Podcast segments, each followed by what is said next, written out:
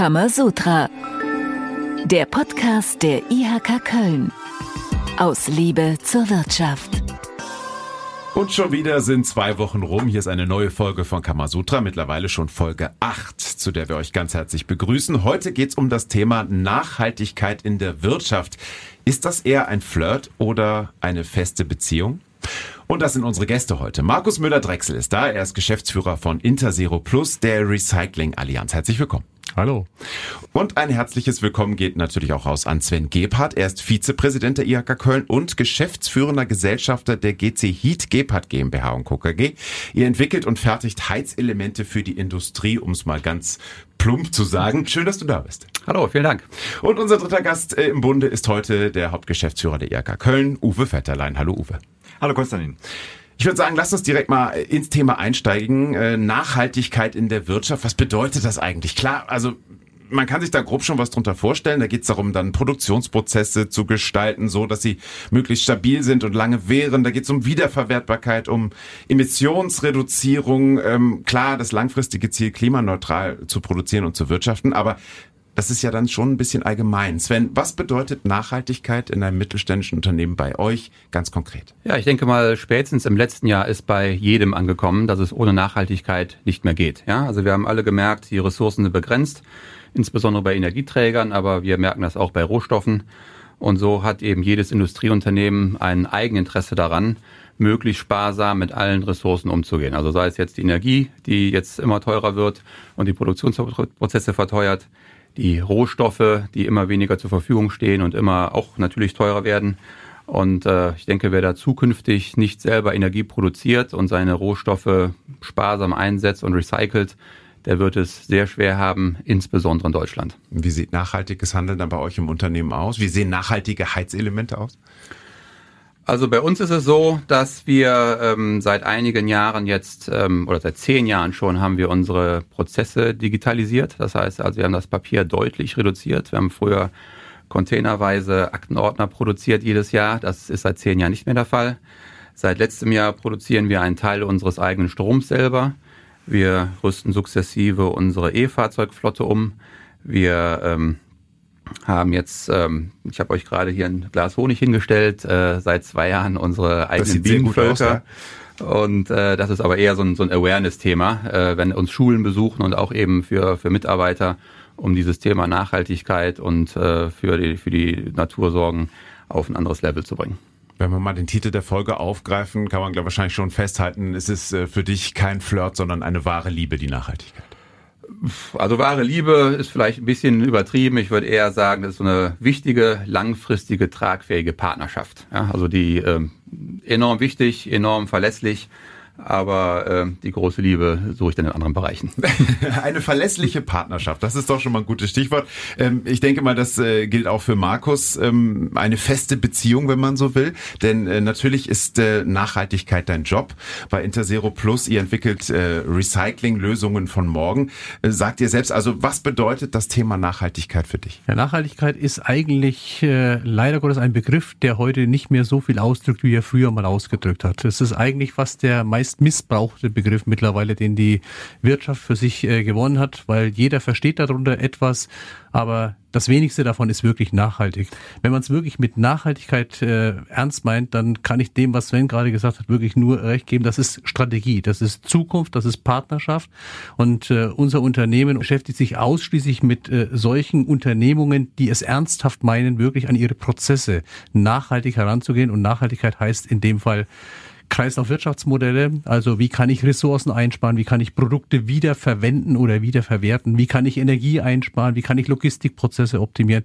All das sind Elemente der Nachhaltigkeit und zahlen immer ein, das gesamte Thema Treibhausgas äh, in den Griff zu bekommen. Und ohne die Wirtschaft, ohne Kreislaufwirtschaft werden wir das nicht hinkriegen. Kreisläufe ist äh, das Stichwort da, also auch Kreisläufe auch zu schließen, auch Rohstoffkreisläufe zu schließen. Ähm, wie kann das funktionieren? Das funktioniert schon ganz alleine, indem sich jedes einzelne Unternehmen, und bleiben wir ruhig mal, sind wir ja hier in dem äh, Wirtschaftstalk, bleiben wir ruhig mal auf Unternehmensebene, in dem Unternehmen sich genau überlegen, welche Produkte bei Ihnen heute noch als Abfallstoffe anfallen und die einfach weggeworfen werden. Das sind sehr hochwertige Materialien sehr häufig und es fehlt an einem klassischen Abfall- und Entsorgungskonzept, die Dinge separat zu erfassen und auf diese Weise dem Rohstoffkreislauf wieder zurückzugeben. Und nur damit mal eine Zahl gesagt wird, in der Regel ist es so, dass einen sekundären Rohstoff zu benutzen, also einen, der eigentlich schon mal im Umlauf gewesen ist, mindestens 50 Prozent CO2-Äquivalente einspart im Vergleich zu dem, dass man primäre Rohstoffe verwenden würde. Wir merken schon in den ersten Minuten dieses Podcasts, dass wir zwei absolute Experten hier haben, denen äh, das Thema Nachhaltigkeit wirklich wichtig ist. Uwe, aus Sicht der IHK, sag doch nochmal, warum sollten sich Unternehmen überhaupt mit Nachhaltigkeit beschäftigen? Naja, erstmal, weil es gut für uns alle ist. Und das Zweite ist das unternehmerische Kernprinzip, nämlich das, was Wirtschaftswissenschaftsstudierende im ersten Semester lernen, das ökonomische Prinzip, in dem heißt es, mit gegebenen Ressourcen einen möglichst großen Output zu erzielen oder mit möglichst wenig Ressourcen eben ein bestimmtes Ergebnis zu erzielen. Und genau das ist ja das, was gerade schon geschildert worden ist. Die Frage ist dann natürlich, äh, wie sieht's in der Praxis aus? Also ist das Thema Nachhaltigkeit tatsächlich bei allen Unternehmerinnen und Unternehmern in Köln und der Region angekommen? IHK-Präsidentin Nicole Grünewald hat da eine klare Meinung. Kann man sagen. Nachhaltiges Wirtschaften steht bei unseren Unternehmen auf der Agenda. Man muss sie nur machen lassen. Teilt ihr die Meinung? Auf jeden Fall. Also auch wir haben vor einigen Jahren damit angefangen, Verschnitt, der bei uns in der Produktion anfällt, mit einigen Rohstoffen an den Hersteller zurückzuschicken und somit also dem Kreislauf wieder zur Verfügung zu stellen. Und es gibt auch da durchaus in der Region bei uns im Oberbergischen Kreis weitere ähm, tolle Beispiele. Wir haben zum Beispiel den Weltmarktführer für Fahrradreifen äh, mit der Marke Schwalbe bei uns angesiedelt. Die haben vor einigen Jahren begonnen, Fahrradschläuche zu recyceln. Mittlerweile sind sie dazu übergegangen, auch Fahrradreifen zu über, äh, zurückzunehmen über den Handel. Und das ist, finde ich, ein tolles, ein toller großer Hebel. Denn durch die zunehmende Anzahl an E-Bikes gibt es da sicherlich jede Menge Reifen und Schläuche, die demnächst dort dem Kreislauf zur Verfügung gestellt werden. Ja. Anderes Beispiel ist die Firma Müller Textil, Trabender Höhe, die machen so 3D-Abstandsgewirke für Fahrzeuginnenräume. Auch dort wird äh, Verschnitt aus der Produktion wieder dem Kreislauf zur Verfügung gestellt. Es gibt auch äh, 3D-Gewirke komplett aus recyceltem Garn. Das sieht man also bei ganz vielen Unternehmen, die, wie Uwe gerade sagte, dem ökonomischen Prinzip folgend, einfach auch aus diesem Grund sagen müssen, wir müssen effizient sein, wir recyceln das alles, weil es eben sonst gar nicht mehr zur Verfügung steht oder eben immens teuer wird. Ja, ich denke, wir die Politik sollte uns da einfach mal machen lassen, die Unternehmen. Das ist schon aus eigenem Interesse so, dass man das macht. Und äh, zu viel Regulierung, wie jetzt zum Beispiel mit der verpflichtenden Verpackungsrücknahme, da ähm, halte ich gar nicht viel von. Denn ähm, was wir immer wieder sehen, ist, dass viel Regulierung und hohe Preise einfach nur zu einer weiteren Deindustrialisierung sorgen. Und äh, die Standorte, wo dann Unternehmen produzieren, sind dem globalen Klima sicherlich mal nicht zuträglich. Ja? Also einfach machen lassen wir Unternehmen kriegen das mit der Nachhaltigkeit schon hin. Ja, ich habe da eine etwas andere Meinung, weil wir bei ganz vielen Themen den Gesetzgeber auch brauchen, dass er uns Wettbewerbsrahmenbedingungen gibt und sagt, wir wollen uns in die und die Richtung entwickeln und wenn wir ein Level Playing Field definieren wollen, auf dem die Wirtschaft spielt, dann brauchen wir bestimmte Dinge auch reguliert, damit die Wirtschaft weiß, ich darf bis dahin gehen und ich muss versuchen, mich in diesem Level Playing Field schlicht und greifend zu optimieren. Und Wirtschaft lebt im Wettbewerb. Und wir schaffen es im Wettbewerb unheimlich viel an Innovation zu erreichen. Aber die meisten Innovationen haben wir dadurch erreicht, weil der Gesetzgeber uns an bestimmten Stellen Schranken gesetzt hat und gesagt, nach dem Motto, bis dahin könnt ihr gehen und jetzt optimiert. Und wir glauben nicht, was alles passiert ist. Wir hätten den Part der Kreislaufwirtschaft, den wir heute haben, hätten wir niemals, wenn der Gesetzgeber nicht angefangen hätte, vor 30 Jahren uns aufzuzeigen, wo wir eigentlich hinkommen müssen. Das ist eine Kombination aus beiden, aus Freiheit für Unternehmen und auf der anderen Seite aber auch aus der klaren Definition eines Level Playing Fields. Genau da muss man eben unterscheiden, ja, zwischen Überregulierung, sich letztendlich alles in Anführungszeichen freigeben zu lassen von einem ominösen Dritten und dem Gesetzgeber zu sagen, wenn du uns diese Freiheit lässt, darauf machen wir Innovation. Ja, also Level Playing Field ist grundsätzlich eine gute Sache. Ja, ähm, wir müssen nur beachten, dass wir eben, wir im Kölner, in der Kölner Region, sehr viele Unternehmen haben, die auch international unterwegs sind. Ja, und äh, da ist eben die Frage, wie ist das Level Playing Field international gesehen, weil wir eben nicht nur im Wettbewerb stehen mit Unternehmen, die in Deutschland produzieren oder in Europa produzieren, sondern eben mit anderen Regionen, die eben da ganz andere Voraussetzungen haben.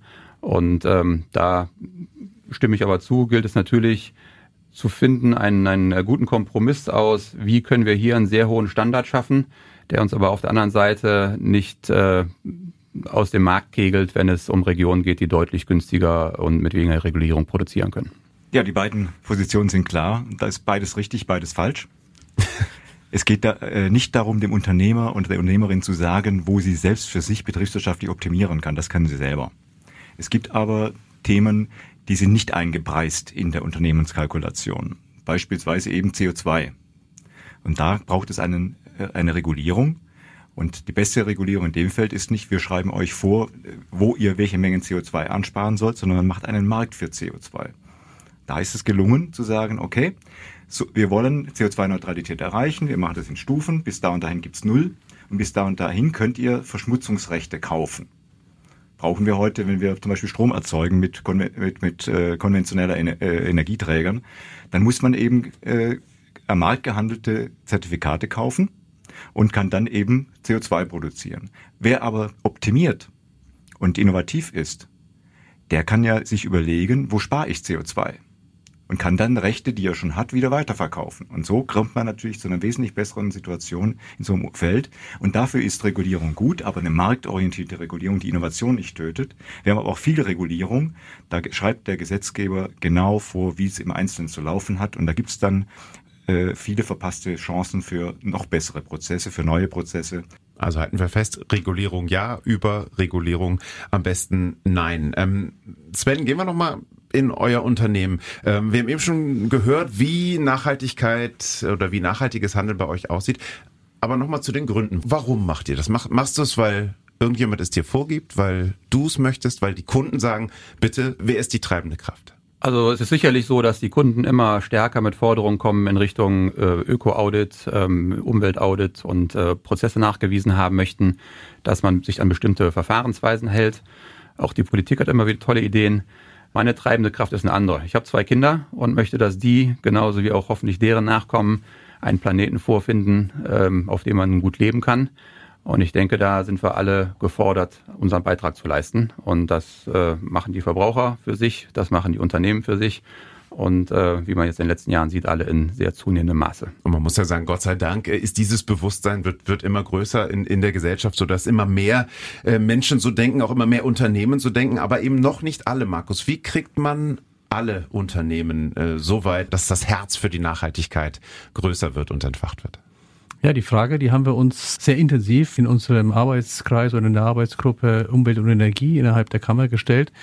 Und wir haben als Ergebnis dieser Diskussion, dieser Überlegung gesagt, was braucht's, um dieses Thema wesentlich stärker zu beschallen? Und das ist, wie wir jetzt ja auch hier sind, Öffentlichkeit. Ja, wir brauchen eine Plattform, auf der man darstellen kann, was es alles für tolle Ideen gibt. Und so haben wir vor zwei, drei Jahren den Wettbewerb aus der Taufe gehoben, Going Circular, in dem äh, Unternehmen, und wir haben den sogar überregional, aber er ist im Moment noch sehr regional äh, mit einem Schwerpunkt, ja, wo beispielsweise das Unternehmen Schwalbe schon gewonnen hat, was vorhin gerade schon angestellt wurde, weil ich sich schon vor vielen Jahren Gedanken darüber gemacht habe, wie kommen wir an diesen irre teuren Rohstoff, ja, aus dem wir unsere Fahrradschläuche produzieren, wie kommen wir denn an den wieder ran? Weil irgendwann mal ist jeder Fahrradschlauch irgendwann mal kaputt ja, und wie kommen wir an den äh, wieder ran?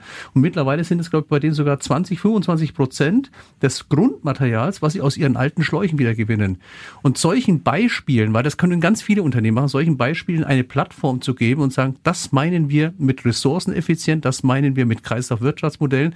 Fast alle Unternehmen haben da Möglichkeit, hier etwas zu tun. Und äh, wie immer im Leben, tue Gutes und rede darüber. Ja, ist das eine, ein Beispiel? Und äh, ein zweites vielleicht jetzt äh, auch noch, wir im Moment äh, versuchen wir äh, etwas aus der Taufe zu holen, wird wahrscheinlich jetzt innerhalb der nächsten Monate dann auch wirklich richtig publik werden. Das sind Circularity Scouts. Das sind junge Auszubildende, denen wir in den Unternehmen die Verantwortung übergeben wollen, Überlegt mal gemeinsam mit der Geschäftsführung, an welcher Stelle äh, man denn Kreislaufwirtschaftsmodelle machen könnte innerhalb dieses äh, Unternehmens. Und ich bin mir ziemlich sicher, weil wir Erfahrung aus einem anderen Projekt haben, da werden ganz kreative Sachen rauskommen, die bis in die Unternehmensspitzen ganze Prozesse verändern werden. Sven, wäre es auch für deine Azubis was? Ja, mit Sicherheit, Konstantin. Also wir sind ja als Ausbildungsunternehmen immer auf der Suche nach Möglichkeiten, unseren Azubis auch außerhalb des normalen Lehrplans Chancen zu geben, gefördert und gefordert zu werden. Und äh, Circularity wird ein immer größeres Thema, sicherlich für die nachkommende Generation noch relevanter als für uns. Und bin schon überzeugt davon, dass unsere Azubis da in Kooperation mit anderen Azubis sicherlich zu guten Ergebnissen kämen. Markus, wenn man da jetzt Interesse hat und mitmachen möchte, wie kann man das tun? Man braucht nur auf die Kammerseite zu gehen. Dort findet man alle notwendigen Informationen, um sich mit seinem Beispiel entsprechend zu bewerben. Und wir werden im Mai diesen Jahres die nächsten Preisträger vorstellen, die den diesjährigen Preis gewonnen haben. Und äh, ich glaube, das kann ich auch schon sagen, Uwe, der Wettbewerb wird auch weiter fortgeführt werden, weil es eine wunderbare Systematik ist, letztendlich ja, um dieses Thema in die Öffentlichkeit zu tragen, dass das jedes Unternehmen eigentlich machen kann.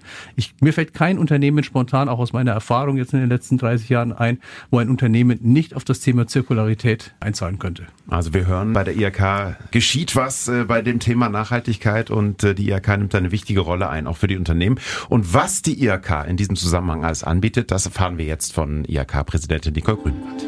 Kammerwissen. Es gibt das Klimaschutzcoaching bzw. die Initialberatung in Unternehmen.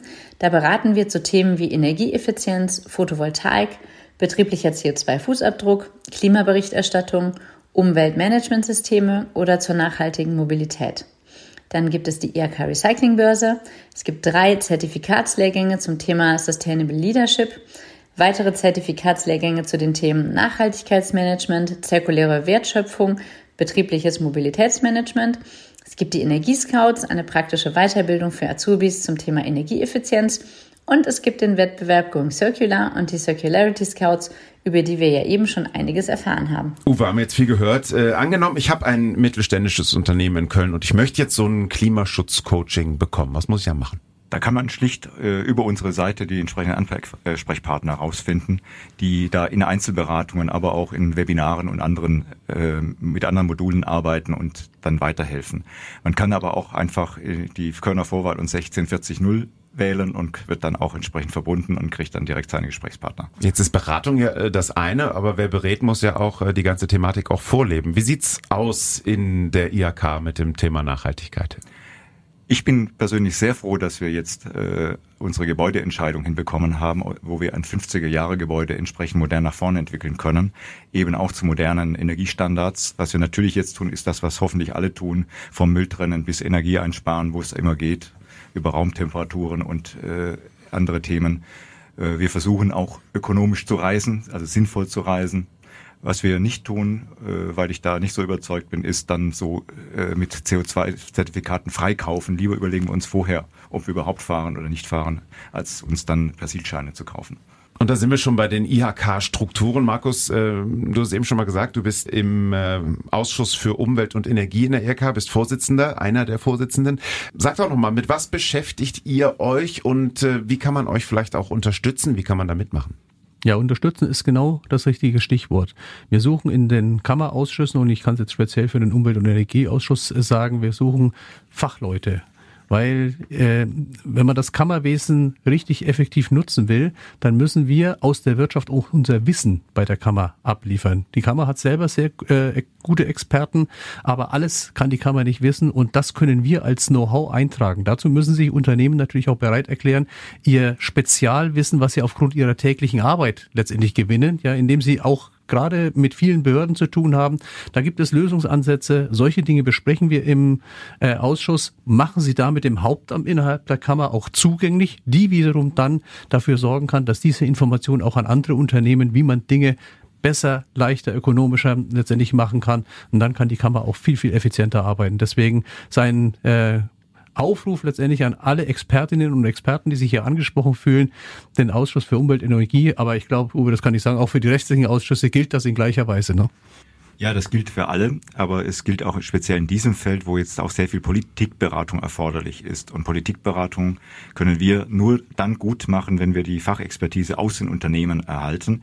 Da kann man erklären und klären, was Gesetzesvorhaben, was Regulierungen bei den Unternehmen konkret bewirken oder vielleicht auch nicht bewirken, weil man es gut gemeint hat, aber es nicht gut klappt.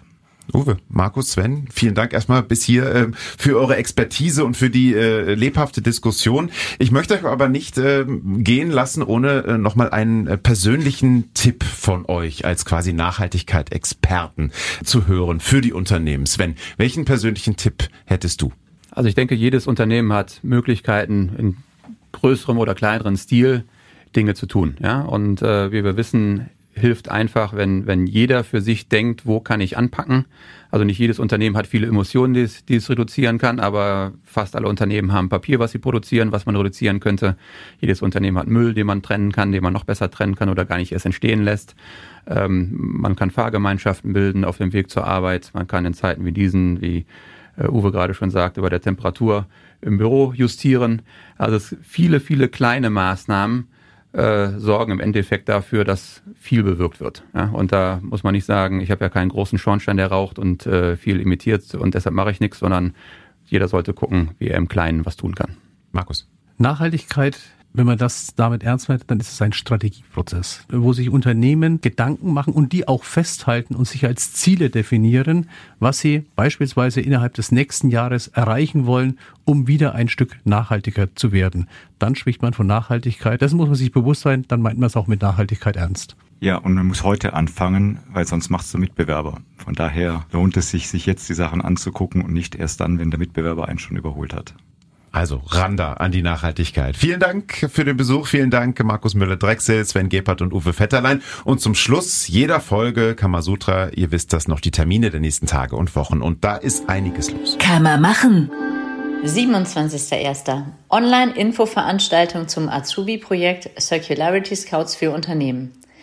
30.01. Präsenzveranstaltung zum Azubi-Projekt Circularity Scouts für Unternehmen auf Metabolon in Lindlar. 31.01. Webinar Nachhaltiges Lieferkettenmanagement. 2.2. Start des Zertifikatslehrgangs Sustainable Leadership Nachhaltiges Personalmanagement. 8.2. Digitales Gründerforum. 9.2. Webinar Informationsveranstaltung Zukunftsgutscheine. 27.2. Start der Circularity Scouts. 2.3. Start des Zertifikatslehrgangs Sustainable Leadership Nachhaltigkeitskommunikation, Marketing und Reporting. Dritter Dritter Start des Zertifikatslehrgangs Sustainable Leadership, Nachhaltigkeit in Logistik, Beschaffung und Lieferketten. Neunter Dritter Stammtisch Kreislaufwirtschaft zum Thema Circular Economy Labels. 31.3. Ende der Bewerbungsphase für den Wettbewerb Going Circular. Und dann wäre der Terminkalender auch schon dicht bis Ende März. Das war's für heute. Die nächste Folge Kamasutra kommt am 9. Februar und dann geht's um das Thema weibliches Unternehmertum. Noch viel Luft nach oben. Bis dahin, bleibt gesund und fröhlich. Ciao. Vielen Dank und tschüss. Dankeschön. Tschüss. Tschüss. Kamasutra, der Podcast der IHK Köln.